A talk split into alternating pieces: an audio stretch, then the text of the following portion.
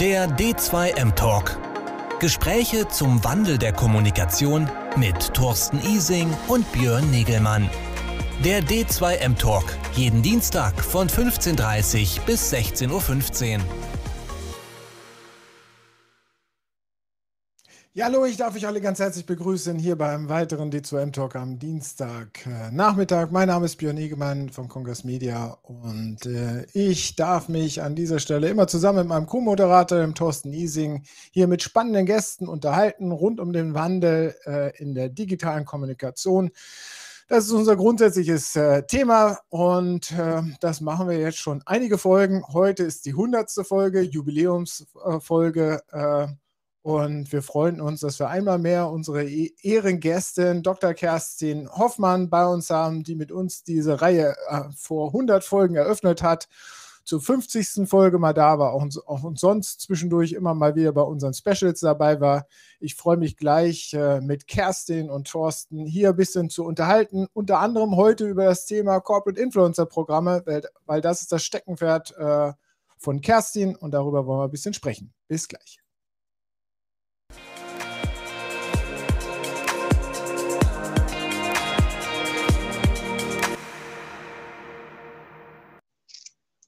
Da sind wir. Herzlichen Glückwunsch, Thorsten. Hallo, Kerstin. Ja, herzlichen Glückwunsch, Thorsten. Herzlichen Glückwunsch, Björn. Ganz toll. 100 Folgen. Wow, wer hätte das gedacht? Das ist mir eine große Freude und Ehre. Ja, ja, mir auch. Also tatsächlich, ich gratuliere uns auch, uns allen. Äh, vor allen Dingen äh, aber auch mit einem kleinen Danke. Nicht nur Danke an Kerstin, dass du mal wieder da bist. Herzlich willkommen zurück. Ich äh, sehe, dir geht's gut aber auch danke an alle anderen, die dahinter stehen und ähm, an unsere Gäste, die immer dabei waren, aber auch an die Menschen, die im Hintergrund mit uns zusammen an diesem D2M Talk arbeiten. Ja. Also danke der, das ist Glückwunsch, gehört allen. War schön, hat eigentlich gar nicht wehgetan. Kerstin, du warst in der ersten Sendung dabei. Hättest du gedacht, dass wir so lange aushalten? Ehrlich gesagt, nee. also äh, zugetraut hätte ich es euch. Ihr habt ja Biss und eben auch Durchhaltevermögen, aber das hängt ja immer nicht von, nur von einem selber ab, sondern auch von der Resonanz. Und dass dieses Format so gut ankommt, vor allen Dingen bewundernswert finde ich eben auch immer wieder neue, interessante Gesprächspartner aufzutun. Das ist ja sicherlich viel Arbeit. Das ist ja nicht hauptsächlich diese Dreiviertelstunde, die man jetzt macht. Ja.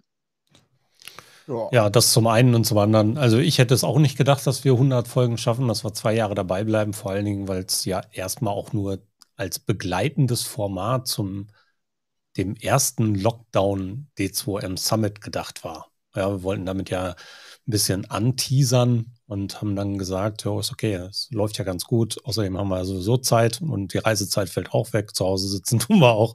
Dann lass uns doch einfach weiterreden. Und dass das so gut funktioniert hat, zwei Jahre, und noch länger, weil zeitlich haben wir das Zweijährige ja schon hinter uns mit 100 wenn Folgen. Du, und wenn du die Super. Specials, den Marathon letztes Jahr und den Winter-Special noch reinrechnest, dann sind wir schon weit über 100 Folgen hinaus.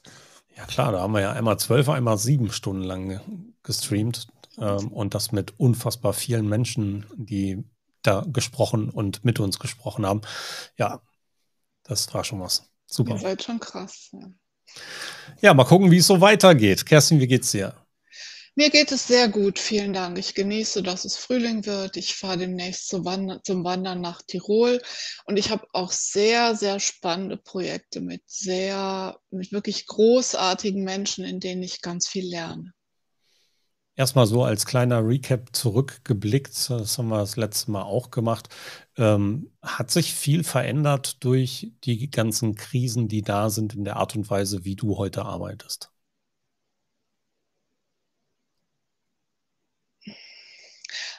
Also, das ist ja nochmal ein Unterschied, wie man arbeitet und wie man auch kommuniziert. Ich weiß nicht, wie es euch geht. Das sind ja nun wirklich unruhige Zeiten und manchmal denke ich, erst hatten wir nur Corona, ja, und jetzt ist die, die, die Kriegslage so, so unsicher. Und da merke ich, dass einem manchmal so die Leichtigkeit, das Lachen so ein bisschen im Halse stecken bleibt. Und ich bin da durchaus ein bisschen ambivalent. Will ich jetzt einen Scherz machen in Social Media oder ist das nicht irgendwie sowas wie pietätlos? Andererseits ist es nicht auch schön, Menschen was zu geben und, und auch in Zeiten, wo man sich Sorgen macht, mal für etwas Leichtigkeit und Humor zu sorgen. Also das ist so das, was mich im Moment in meiner persönlichen Kommunikation beschäftigt und was natürlich auch die Menschen beschäftigt, die ich berate.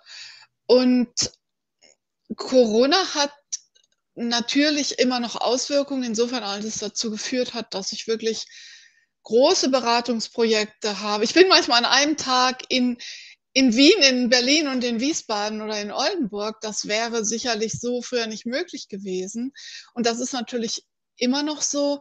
Aber ich merke auch, dass die Anfragen für für Live-Begegnungen, für Workshops vor Ort, für Vorträge wieder anlaufen und ich bin mal sehr gespannt. Also es ist irgendwie alles sehr im Fluss im Moment. Aber vielleicht ist uns das auch nur durch, durch die Pandemie bewusst geworden, dass man ja eigentlich nicht planen kann. Ich weiß es nicht so.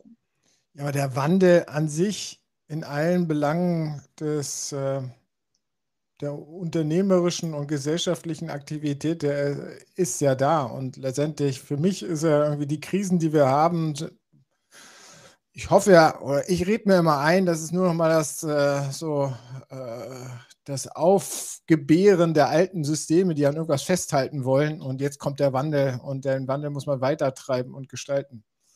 Und insbesondere kommunikativ merken wir jetzt ja gerade, wie wichtig es ist, dass wir alle wissen, wie wir zu kommunizieren haben, wie Unternehmen kommunizieren können. Also ja, weil da viel Falschkommunikation stattfindet. Also und in diesem Spiel muss man ja irgendwie da irgendwie mitwirken können, finde ich. Ja, aber letztlich, was ist auch richtig oder falsch? Das weißt du ja erst hinterher. Ne? Was ich halt beobachte, ist, zu Beginn der Pandemie gab es ja bei vielen Unternehmen großen Digitalisierungsstau und die haben das zum Teil natürlich sehr schnell umgestellt, weil sie einfach darauf angewiesen waren, auch digital zu kommunizieren, auch Messenger zu nutzen, sich digital zu treffen. Und eine ganze Zeit lang waren ja Provisorien durchaus toleriert. Das war normal. Das habt ihr ja bei Konferenzen auch mitbekommen. Ja. Am Anfang war, war man dankbar, wenn es überhaupt irgendwas gab. Aber so nach einem halben oder einem Jahr oder jetzt sagt man, naja, jetzt müssen wir das auch langsam können. Aber es gibt eben jetzt auch wieder Unternehmen, die sind über dieses, die haben Provisorien schnell eingerichtet, die auch irgendwie funktioniert haben. Und jetzt sind die immer noch in diesem provisorischen Stadium und jetzt sind sie scheinbar digital weiterentwickelt, aber Compliance ist das nicht. Hm. Ja? Und zum Teil waren diese Provisorien toleriert, weil es eben nicht anders ging. Und aber es ist an den Regeln, an der, an der Compliance selbst, an den Regelungen nichts geändert worden und die Regeln sind immer noch und die Provisorien stehen irgendwie im Raum und dann, und das passiert auch nicht richtig fundiert. Also das, was typisch ist, wo Menschen arbeiten oder wo, wo Unternehmen aktiv sind, hat sich eigentlich nicht geändert, sondern, oder sagen wir mal, die Vorzeichen haben sich nicht geändert, die, die Phänomene sind nur andere geworden. Das klingt ja, jetzt sehr ja, pessimistisch. Immer, ja, aber, naja, aber wir sind ja alle nur Menschen. Wir, wenn, äh, wir verändern uns ja alle nicht von, von heute auf morgen und können uns von links nach rechts drehen. Also von daher muss man, glaube ich, auch immer jedem und auch den dem menschlichen Zusammenwirken in den Organisationen Zeit geben, oder nicht? Auf jeden Fall. Und das ist eben, das klang jetzt gerade so pessimistisch, aber das war im Grunde nur die Einleitung. Ich sehe halt, dass Menschen wirklich, wirklich auch ihr Verhalten geändert haben, dass auch in den Unternehmen eine ganz andere Akzeptanz und auch oftmals Wertschätzung für die Mitarbeitenden vorhanden ist, die sich da zeigen, die bereit waren, Dinge mitzugehen, auch was auf sich zu nehmen. Und das auch, und, und das muss ich vielleicht an dieser Stelle auch mal spiegeln, äh, auch eine große Dankbarkeit für solche Veranstaltenden wie ihr, die eben wirklich neue Formate auf in die Welt bringen und gebracht haben und damit natürlich auch vorangegangen sind und anderen Vorbild und ein Rollenmodell oder vielleicht auch Beispiele geliefert haben. Ne? Da ist ja schon wahnsinnig viel Kreatives auch einfach entstanden, oder? Ja, auf jeden Fall. Ja, zum Teil auf jeden Fall. also ähm, ich habe es letzte Woche gesagt beim D2M Summit, ähm, als irgendjemand sagte, wir sind alle digitaler geworden und ich musste da das Veto einlegen, dass das so nicht richtig ist. Ähm, es gibt eine Studie, wo es um die digitale Kundenschnittstelle geht oder um digitale Kundenschnittstellen geht von der Hochschule Hamm-Lippstadt. Die haben ein paar Bereiche, Bezirke, Städte untersucht, hauptsächlich den Mittelstand und haben geschaut, wie sind die denn digital aufgestellt. Das haben die 2020 gemacht, haben die 21 gemacht, haben die jetzt noch einmal gemacht, Ende 22, äh, Anfang 22. Und tatsächlich sind keine wirklichen Impacts zu sehen. Ja, also die Unternehmen haben hier an vielen Stellen ab und zu mal marginale Schritte gemacht, aber diesen großen Knall, den wir immer so in der Digitalisierung der Unternehmen gesehen haben, ließ sich per Studie da nicht nachweisen. Interessant, ja. In, bei den Menschen in Unternehmen erlebe ich es wirklich anders. Ja, bei den Menschen ja. Die Unternehmen an sich aber. Ne? also die Menschen kaufen in Online-Shops aber und sagen, hey, Online-Shops ist total wichtig und digitale Kundenschnittstellen sind total wichtig, aber wir bieten als Unternehmen keinen an. Naja, über die letzten zwei Jahre sind ja schon ganz viele Chatbot-Kanäle. Also kann ich eigentlich äh, aus den Gesprächen, aus den vielen Projekten, die wir diskutiert haben, eigentlich so nicht vollends nachvollziehen. Aber ja, es geht wahrscheinlich nicht schnell genug, so schnell, wie wir das uns eigentlich im Kopf schon vorstellen, wie es sein müsste. Also da ist halt Bauchgefühl gegen Wissenschaft, ne? gibt ja dann gefühlte ja, Wahrheit und dann gibt es ja. die Studienergebnisse. Es kommt ja. ja auch immer darauf an, wo man hinschaut. Genau. Ich finde schon, es hat sich viel getan und ich finde, es sind nicht immer einfache und manchmal auch sehr beunruhigende Zeiten.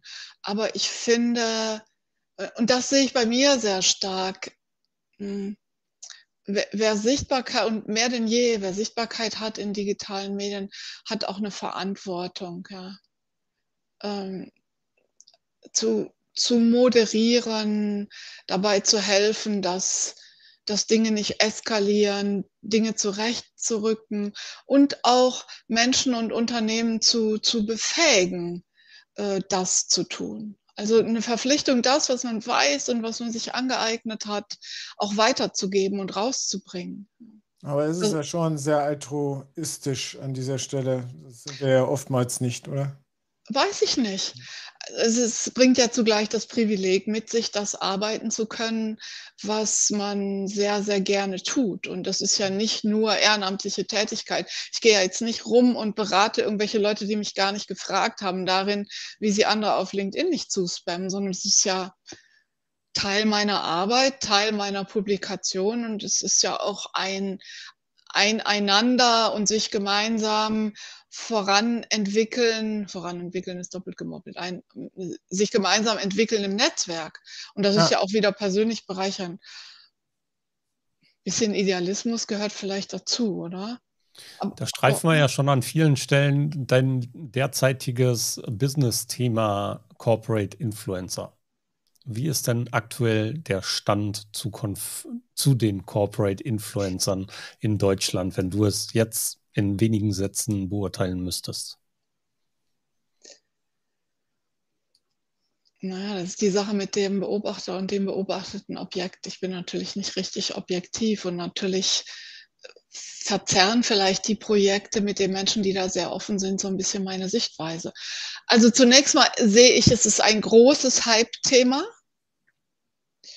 Eines, was aber noch sehr viel Information, Forschung, Zurechtrücken, äh, Aufräumen mit falschen Erwartungen, Mitnehmen von Momentum und Motivation zu tun hat.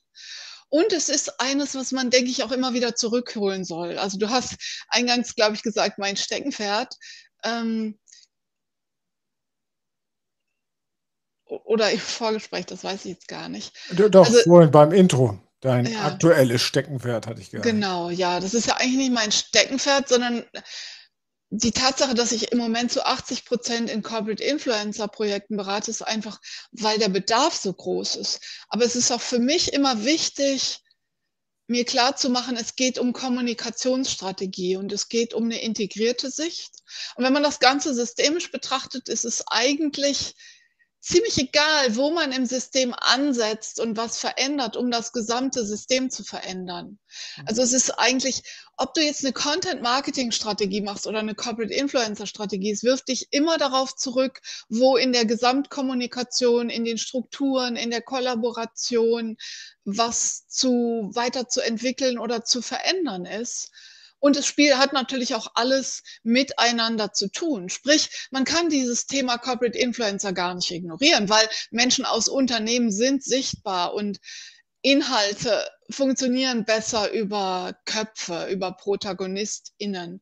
Insofern kann man es gar nicht ignorieren. Und das finde ich eigentlich gut, dass es nicht so ein Hype-Thema ist, von dem so getan wird, als ob das entweder nice to have wäre oder was ganz Isoliertes, sondern dass sich doch mehr und mehr so eine integrierte Sicht durchsetzt und dass es idealerweise auch dazu führt, dass Menschen in Unternehmen persönlich unterstützt, wertgeschätzt werden und ne, ist ja auch immer so, Markenbildung, Arbeitgebermarke hat sehr viel miteinander zu tun.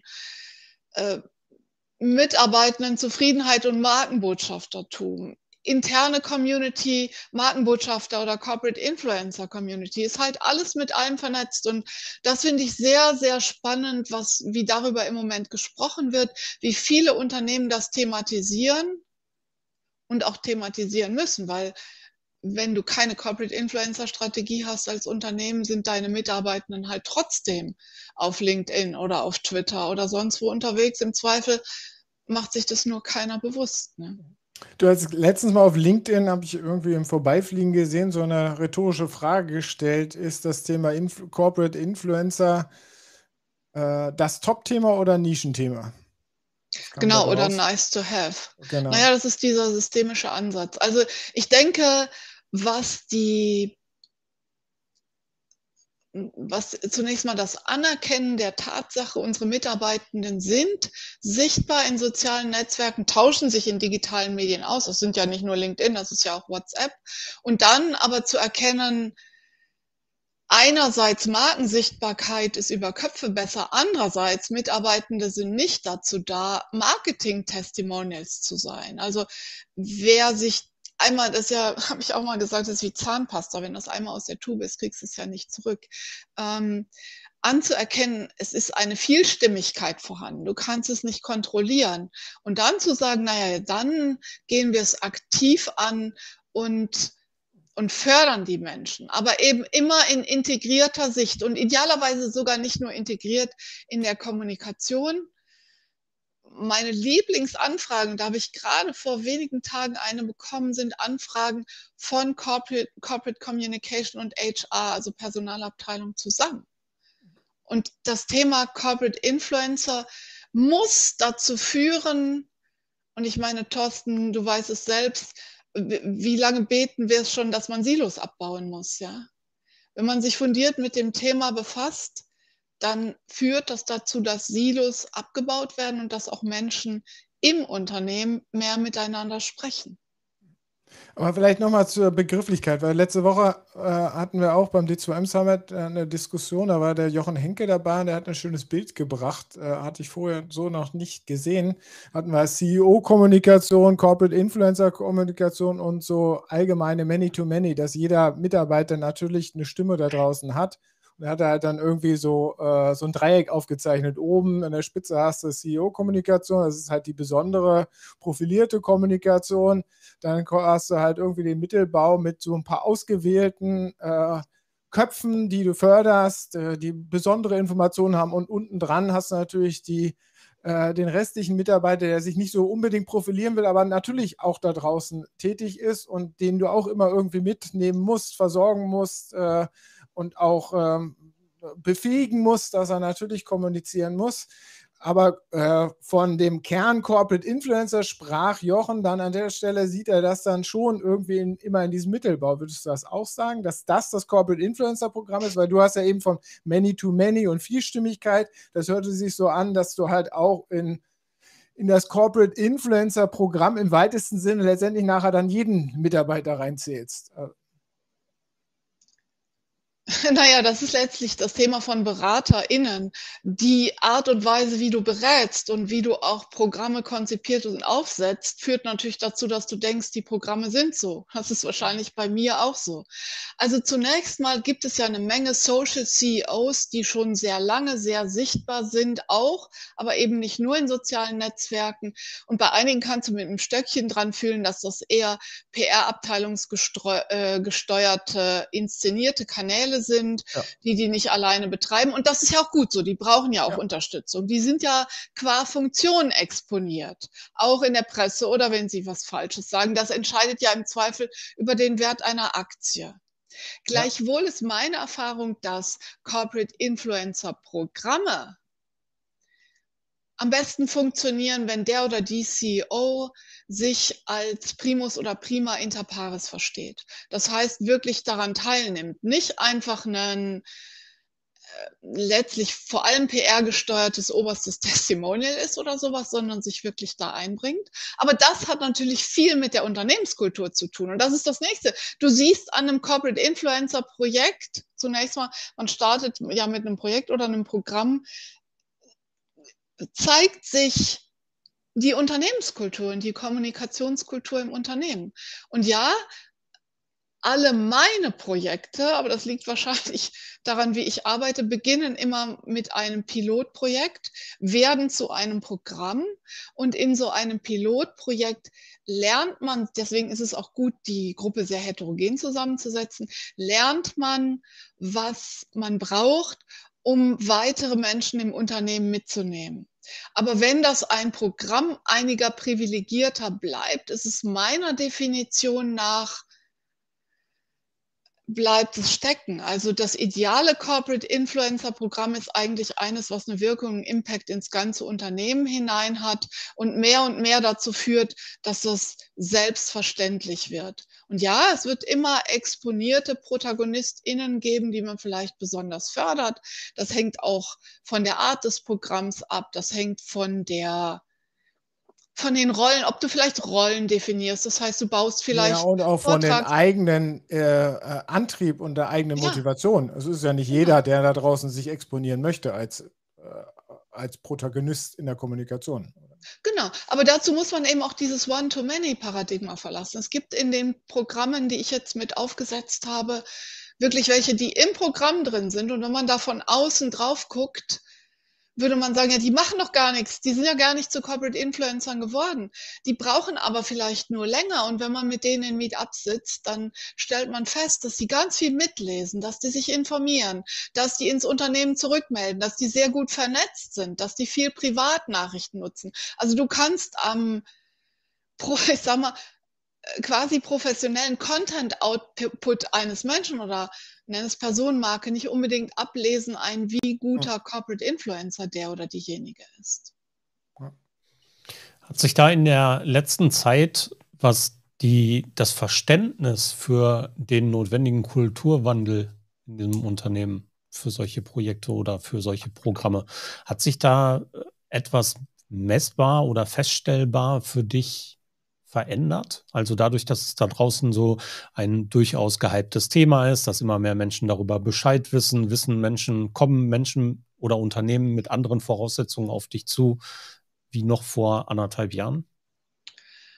Also ich glaube, es wäre ganz schön vermessen zu glauben, dass man als selbst mit mehreren, die an einem Strang ziehen, in so kurzer Zeit wirklich so viel in der Kultur verändern kann. Ich glaube eher, unsere Gesellschaft ist insgesamt im Wandel. Du hast es ja gerade beschrieben, Björn. Systeme brechen zusammen, alte Modelle funktionieren nicht mehr. Hierarchien, in denen du eine Woche oder zwei brauchst, um nur eine Twitter-Nachricht des CEO zu finalisieren, die können einfach nicht funktionieren. Die werden sich am Markt nicht durchsetzen. Aber und, und das ist auch wieder die Sache der Wahrnehmung. Es werden natürlich solche potenziellen AuftraggeberInnen zu mir kommen, die, die auch, wo es zur Kultur passt und nicht solche, wo alle einen Widerstand dagegen haben, Corporate Influencer Programm zu machen. Aber ich sehe, ich sehe die ganze Bandbreite, ja, die ganze, weil mein Lieblingsmodell ist ja die Gaußsche Glocke, die ganze Gaußsche Glocke im Grunde von Unternehmen. Aber da ist sind eben erfreulicherweise sehr viele Unternehmen im Mittelfeld unterwegs, wo sich sukzessive was verändert. Oder also beispielsweise, wenn du ein, versuchst, ein Corporate Influencer Programm damit zu verkaufen, dass du sagst, oh, da wird sich aber ganz viel im Unternehmen verändern. Da wird sich eine Community bilden. Da werden die Mitarbeitenden an einem Strang ziehen. Wenn du das als Verkaufsargument verwenden würdest, dann würden die Verantwortlichen das nicht beauftragen. Das wäre für die nice to have oder sogar eine Bedrohung. Jede Veränderung macht ja Angst. Ja. Aber retrospektiv wird dann, und zwar von Menschen auf allen Ebenen, als ganz besonders wertvoll hervorgehoben, wie sich eine Community gebildet hat, wie die Menschen im Unternehmen sich austauschen, wie viel leichter sie auch andere Dinge anstoßen, weil sie darin geübt sind, gemeinsam Dinge zu erarbeiten, wie sie sich füreinander interessieren. Ja. Das ist aber analog zur Psychotherapie, wenn du jemandem, der Psychotherapie machen willst, äh, mein Mann ist ja in dem Bereich unterwegs, wenn du dem sagst, ja, da musst du dich verändern, kommt er nicht zur Psychotherapie. Ja, der möchte halt einfach seine Schmerzen. Diese ganzen Erfahrungsdingen, ne, die man erstmal genau. erfahren muss, um zu lernen, was dahinter steckt. Ne? Genau. Also. Anfangs will ja jemand nur ein Ziel erreichen oder seine Schmerzen genommen haben oder was auch immer. Und, und die Entwicklung und was sich dann zeigt und entwickelt, ist ja oft zwar auch das, was du wolltest. Es wäre ja vermessen zu sagen, ja, ihr gebt mir einen Auftrag, aber ihr erreicht dann ganz was anderes. Nee, das ist es nicht. Aber die scheinbaren Nebeneffekte, die werden erst hinterher wertgeschätzt. Und ja, das ist auch wie mit der Zahnpasta. Wenn Menschen im Unternehmen anders kommunizieren, sich austauschen, sich trauen, was zu sagen, dann verändert sich was in der Unternehmenskultur, dann verändert sich auch was darin, welche neuen Menschen angezogen werden in das Unternehmen und vielleicht auch manchmal welche dann nicht mehr mit reinpassen. Ja. Ja, spannende Geschichte. Ähm, ein bisschen sehe ich ja die Notwendigkeit für diese Programme ja dann schon auch durch, auch das haben wir letzte Woche diskutiert, durch halt einfach diese, dieses Medienrauschen da draußen dass letztendlich das Unternehmen alleine, gut, wenn es viel Geld besitzt, dann krieg, kann es sich wahrscheinlich noch Gehör kaufen. Aber das Durchschnittsunternehmen letztendlich da draußen letztendlich sich die Aufmerksamkeit äh, in der Masse kaum mehr leisten kann und eigentlich gar kein anderer Weg da, da äh, darum äh, führt, sozusagen irgendwie über mehrere Köpfe, Münder, äh, äh, Stimmen da draußen sozusagen ähm, ja, präsent zu sein, oder nicht? Ist, ist das schon ein Thema oder ist das eher so, ja, äh, Corporate Influencer ist on vogue, das machen wir mal und wir, oder wir wollen über den Change-Prozess mehr Leute befähigen und involvieren? Mein erstes Buch über Markenbotschafter hieß ja Lotsen in der Informationsflut, wo ich wirklich gesagt habe, Unternehmen haben es immer schwieriger, sich mit ihren Botschaften durchzusetzen. Und wenn man das mit Köpfen besetzt, dann bauen die Menschen eben Vertrauen zu den Köpfen in den Unternehmen auf und binden sich so an das Unternehmen. Also es hat natürlich mit Sichtbarkeit zu tun, es hat mit Aufmerksamkeit, Awareness für die Marke zu tun, aber es hat auch in Unternehmen, und das ist ein ganz großes Thema, in Unternehmen, die eigentlich über Auftragsmangel gar nicht klagen können, die fast zu viel zu tun haben, gerade da hat es eben was mit Employer Branding zu tun. Also wie finden wir fähige Fach- und Führungskräfte? Mhm. Und dazu brauchst du natürlich eine Unternehmenskultur, in der Menschen gerne arbeiten. Und Unternehmenskultur heißt eben nicht Dienstwagen und Obstkorb, aber das wissen wir alle auch hinlänglich. Aber da will ich von den Menschen, die da arbeiten, wissen, wer seid ihr? Mit wem würde ich zusammenarbeiten, wenn ich mich da bewerbe? Und, und wie ist es in dem Unternehmen zu arbeiten? Und deswegen ist es nicht primär ein Marketing- oder Umsatzthema, sondern wirklich auch ein existenzielles Thema fürs Unternehmen, weil weil die ansonsten verlieren im Wettbewerb um fähige Arbeitskräfte. Ist das so? Ich glaube schon. Okay. also wenn ich, wenn ich, wenn ich das jetzt, also ich in, in vielen Bereichen äh, absolut d'accord. Wenn ich mir das auf Instagram, äh, wenn ich mir das auf LinkedIn dann zum Teil angucke, was Mitarbeitende aus Unternehmen ähm, nach draußen tragen, die auch zum Teil in Corporate Influencer Programmen sind, dann denke ich mir immer, ja, okay, vielleicht müsste ich da jemanden drüber gucken, der nicht die fachliche Brille aufhat. Ja, ähm, wenn ich die fachliche Brille aufsetze, dann sehe ich sehr häufig eigentlich dasselbe Schema F. Ich sehe, die Leute reden, erzählen ihre Geschichte, die treten nach draußen, aber das würden sie für jeden anderen Arbeitgeber auch tun. Und oftmals tun sie das drei Monate später auch. Ja, das mag ja. So, ja. Und das, das, für, also das schafft selbstverständlich in dem Moment für die Geschichte und für die Person innerhalb des Unternehmens sicherlich dieses authentische Bild, was du gerade skizziert hast. Und ich bin nur nicht immer hundertprozentig sicher, dass die damit auch tatsächlich ihre Ziele verfolgen können. Das ist ja die Frage, ja, was ist das Ziel? Ne? Ja, erstens ja, das und zweitens, natürlich. wie gut wird es auch gemacht? In ja, den meisten Fällen leider nicht gut. Ja, weiß man nicht. Also äh, das, das ist ja das Ding mit der Authentizität. Authentisch wird ja oft verwechselt mit sich besonders gut darstellen, aber du kannst ja auch authentisch richtig schlecht sein, ja. Klar. Oftmals werden Menschen nicht geschult oder nicht adäquat geschult oder ihnen werden irgendwelche Marketingbotschaften untergejubelt. Aber das ist ja auch normal, dass nicht alles perfekt ist. Und ich meine, was ist dagegen einzuwenden, wenn jemand gerne in einem Unternehmen arbeitet und begeisterter Corporate Influencer ist und diese Person Personenmarke mitnimmt ins nächste Unternehmen. Und dafür kommt jemand anders mit einer starken Personenmarke. Das zeigt ja doch vielleicht auch nur, dass es mehrere Unternehmen gibt, in denen man gerne und gut arbeitet. Also ich würde es vielleicht in, in vielen Fällen mit der schöne, heile Schlagerwelt vergleichen.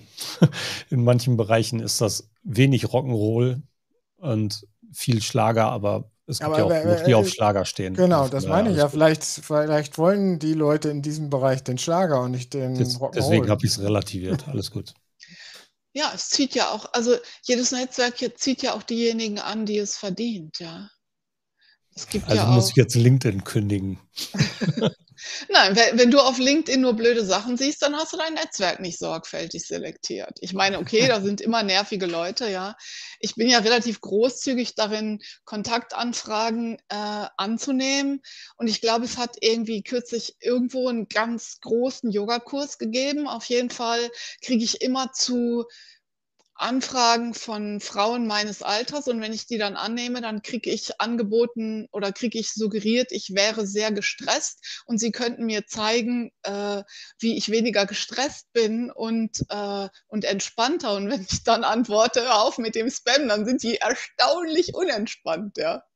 Oder die, die andere, und das ist natürlich auch in den Corporate Influencern äh, Programmen ein Problem, dass die Leute sagen, ja, wenn ich sich, mich sichtbar mache, kriege ich solche Anfragen, ja. Die andere Fraktion sind die mit 20er Männer, die mir immer sagen wollen, wie ich in drei Monaten bis zu 45 Kilo abnehme. Ja, ja oder wie du jetzt deine Altersvorsorge also das habe ich zumindest mittlerweile äh, sichern kannst. Ne? Also wie, wie der, mein, mein meinen finanziellen äh, äh, Balance sozusagen optimieren kann. Das ist auch ganz schön. Ja. Auch Wir wollen so nur alle verraten, wie ich erfolgreicher in Social Media werde. Also.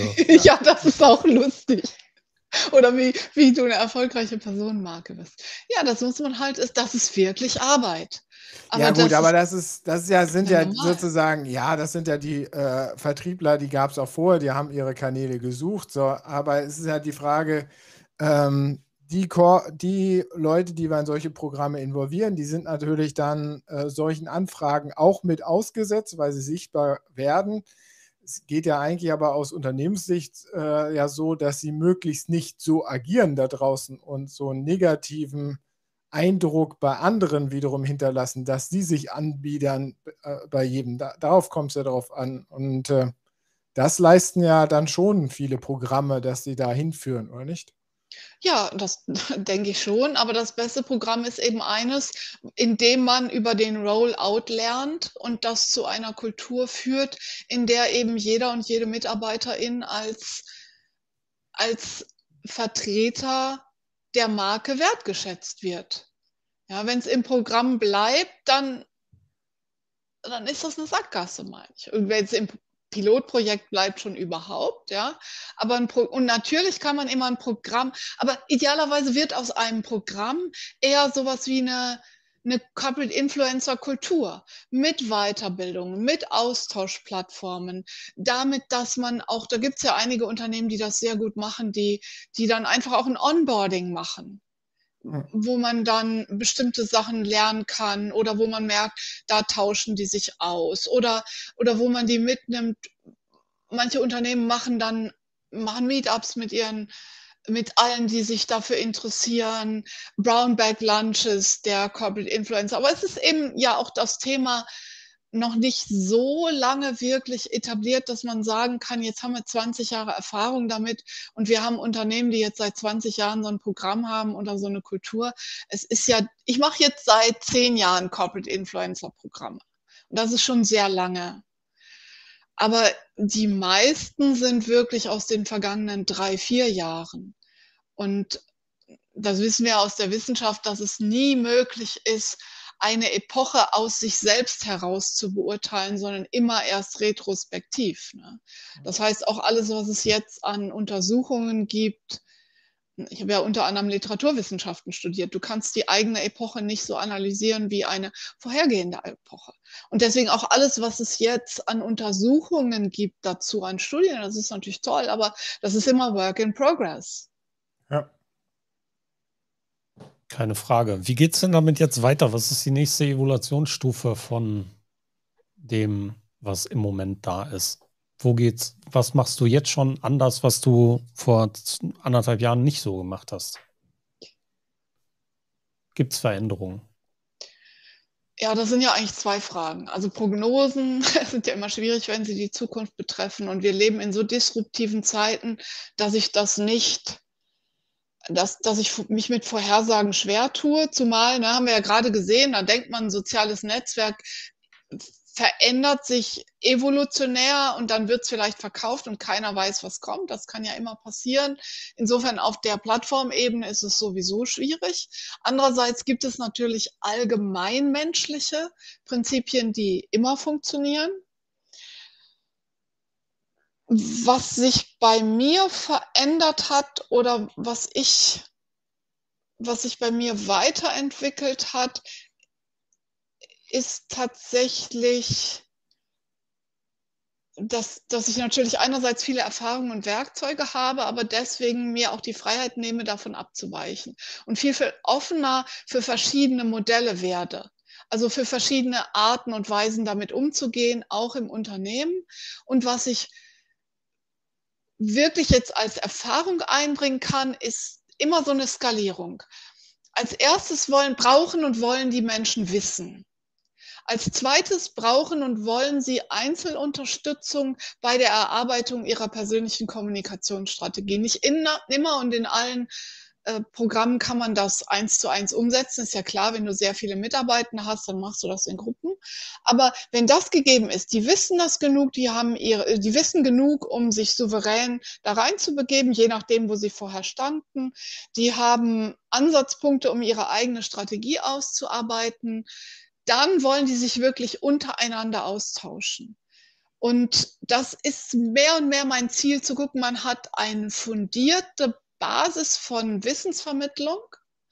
Es gibt Angebote des Austausches und der persönlichen Weiterentwicklung. Oft kann man ja auch so ein Buddy- oder Partnersystem etablieren. Und dann geht es wirklich darum, die Menschen dahin zu führen, dass sie gemeinsam sich austauschen und in so Meetups, wenn da um Rat gefragt wird. Und ich denke eigentlich, ich wüsste die Antwort. Und dann gibt jemand aus dieser Gruppe, der vielleicht noch gar nicht so lange in sozialen Netzwerken ist, ein Rat oder ein Tipp oder auch ein Tooltip, auf den ich nie gekommen wäre. Ja, das lehrt viel Demut auch einfach. Und wirklich zu sagen, ich stelle meine Werkzeuge zur Verfügung, ich moderiere, ich baue Strukturen auf, ich gucke auch, wie ihr an Wissen kommt. Nicht zuletzt auch dieser immer noch sehr vernachlässigte Rechtsbereich. Ich glaube, in, jede in jedes Corporate Influencer Programm gehört eine umfassende rechtliche Schulung. Und das, was mir wirklich Spaß macht, ich mache ja schon sehr lange Kommunikationsstrategie, mache ich auch immer noch, mache ich auch super gerne. Aber diese intensive Einzelarbeit, mit Corporate Influencern, das Coaching oder eigentlich ist es eher Kommunikationsberatung. Eins zu eins, nicht nur, auch, aber nicht nur Executive Coaching. Das ist das, was ich persönlich sehr bereichernd finde. Aber Menschen, bei dem letzten, bei dem letzten Punkt, dann geht es ja schon um die Inszenierung von ganz bestimmten Themen und der eigenen Person, oder? Naja, jede mediale Vermittlung ist natürlich Inszenierung, aber Personenmarken funktionieren am besten, wenn sie möglichst wenig inszeniert sind. Du brauchst natürlich Medien, du musst wissen, wie du was rüberbringst. So mein Spruch ist ja, alles, was ich bin, zeige, äh, alles, was ich zeige, bin ich, aber nicht alles, was ich, aber ich, nochmal, ähm, alles, was ich zeige, bin ich, aber ich zeige nicht alles, was ich bin. Und das ist halt das. Und die wirklich zu unterstützen, aber natürlich auch darin zu unterstützen, sich nicht zu exponieren oder zu schnell zu viel Preis zu geben. Aber ja, es hat wie jede Kommunikation was von Inszenierung, von medialer Umsetzung. Und dann, und, dann bin ich jetzt aber bei dem nächsten Punkt. Äh, das können wir doch dann aber nicht wieder mit jedem im Unternehmen machen. Also ich komme wieder zurück zu dieser Pyramide, die wir vorhin mal besprochen haben. Also ich sehe schon, da, dass wir natürlich breite Basis, äh, äh die Mitarbeiter äh, befähigen müssen. Das kommt ja auch, auch aus HR, gibt es ja die Strömung zur Employee Relations Management, dass man äh, natürlich alle einbindet, um da draußen auch ähm, im Personalgewinnungskontext sozusagen sichtbar zu werden äh, auf den Ebenen. Es gibt dann natürlich die Bestrebung, Bestrebung, dass man die Transformation nach intern stärken möchte, indem man Netzwerke intern bildet, die Leute ähm, äh, äh mutiger macht an dieser Stelle, halt auch selber eine äh, ne, ne Stimme zu ergreifen, ob nun intern oder halt nach außen. Aber das ist ja alles so ein bisschen Grundrauschen. Das hat ja noch nichts das muss man auch, kann man, wenn man bei Null anfängt, ist das wahrscheinlich auch Teil alles Corporate Influencer Programmes, aber das sehe ich an dieser Stelle, dass das ja sowieso im Unternehmen eigentlich so als, als Grundaktivität im Moment laufen müsste, um diese Transformation zu ran. Ich bin idealistisch, ist schon richtig. Du darfst äh, es ist sicherlich nicht die Realität. So, und dann sehe ich das Spezielle von diesem Corporate Influencer Programm dann schon in dem, was du jetzt zum Schluss gebracht hast, dass man dann einzelne Personen rausgreift, die freiwillig hervortreten und noch ein bisschen mehr machen wollen. Und die dann sozusagen als verlängerte Kommunikationssprachpersonen äh, da draußen nicht qua Funktion, sondern als Personen aus Funktionsbereichen da draußen wirken möchten. Und die muss man unter die Arme greifen. Ja, denen auch. Das ist dann eine bestimmte Rolle. Was ich persönlich für viel, viel wichtiger halte, ist diejenigen, die sich das nicht aussuchen können, die exponiert sind, die beispielsweise, wenn es eine Kommunikationskrise gibt, massenweise aus dem Schützenverein per WhatsApp gefragt werden. Die sind ja auch in sozialen Netzwerken. Ja. Und deswegen müssen wir dieses One-to-Many oder dieses One-Way-Paradigma verlassen. Für mich ja. geht es nicht nur darum, zu inszenieren und zu gucken, was kann ich posten, sondern wie unterstütze ich Menschen, die gefragt werden oder die exponiert sind fürs Unternehmen, ob sie wollen oder nicht. Und, und da geht es ja auch darum, wie kommuniziere ich auf WhatsApp, wie antworte ich, wen kann ich fragen, bevor ich Angst haben muss, dass es aus dem Ruder läuft. Und das sind alles Dinge, die man aber das haben wir ja schon bei dem allgemeinen Social Media Management, Social Media Guideline Diskussion etc. auch schon gehabt, oder nicht? Das ja, ja auf jeden nichts. Fall. Deswegen ist eine Corporate, es gibt Corporate Influencer Programme, wo die Social Media Guidelines nicht insgesamt im Unternehmen kommuniziert sind. Und da muss man wirklich nochmal zurückgehen und Basis schaffen. Ja. Ja, und da, das ist auch eins dieser Dinge. Du startest ein Corporate Influencer Programm und dann fragst du, was ist mit Social Media Guidelines? Da sagt der eine, ich glaube, wir hatten da mal ein PDF auf dem Server. Und dann fragt man, wie ist denn das kommuniziert? Dann sagen, ja, kann jeder abrufen. Und dann sagst du, aber was ist mit den 80 Prozent Mitarbeitenden, die überhaupt keinen Zugang zu irgendeinem Rechner haben, der auf, äh, auf Firmenserver zugreifen kann, weil die was ganz anderes machen? Entsorgung oder ja. Städtereinigung oder sonst was. Und deswegen ist ein Corporate Influencer Programm so gut geeignet, einfach sich insgesamt die digitale Kultur und die Kommunikationskultur anzu. Und das hat auch was mit Verantwortung zu tun. Ja, aber machen wir da nicht das Programm jetzt noch größer und legen, also ich bin jetzt ein bisschen kritisch, ne? Um äh, hier nochmal ein bisschen.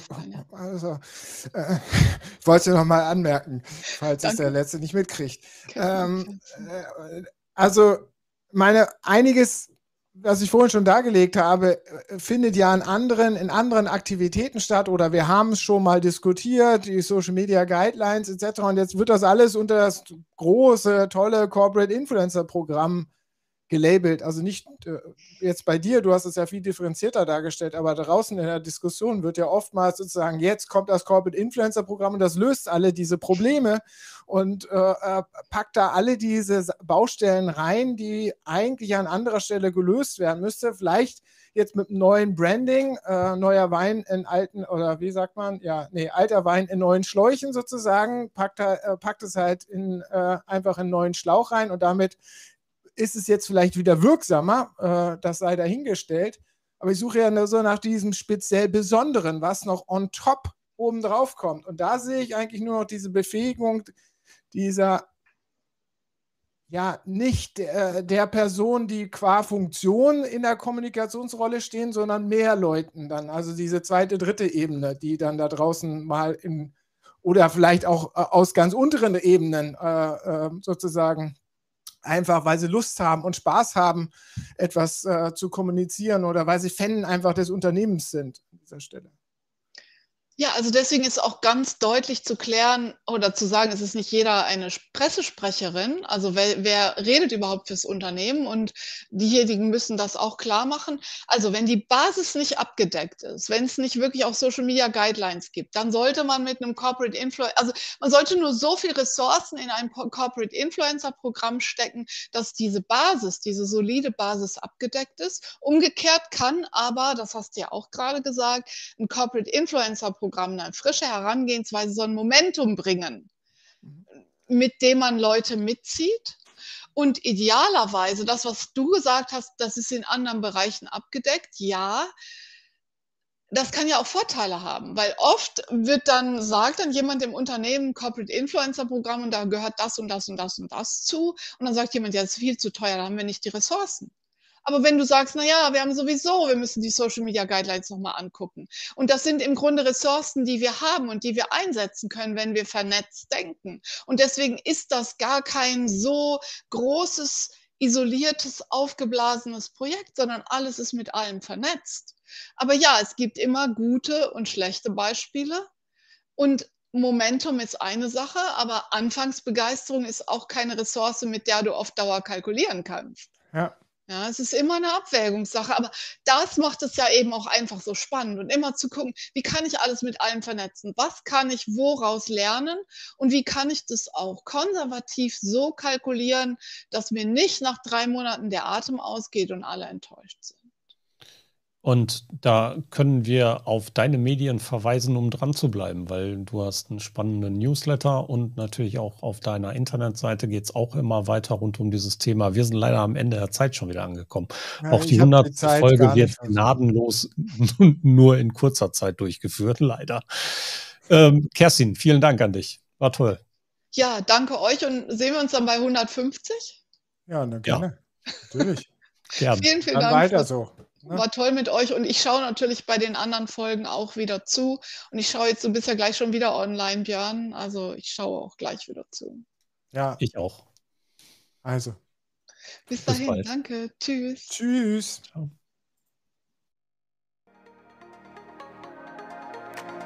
Das war der D2M Talk mit Thorsten Ising und Björn Negelmann. Nächste Woche geht's hier weiter mit spannenden Themen und Gästen.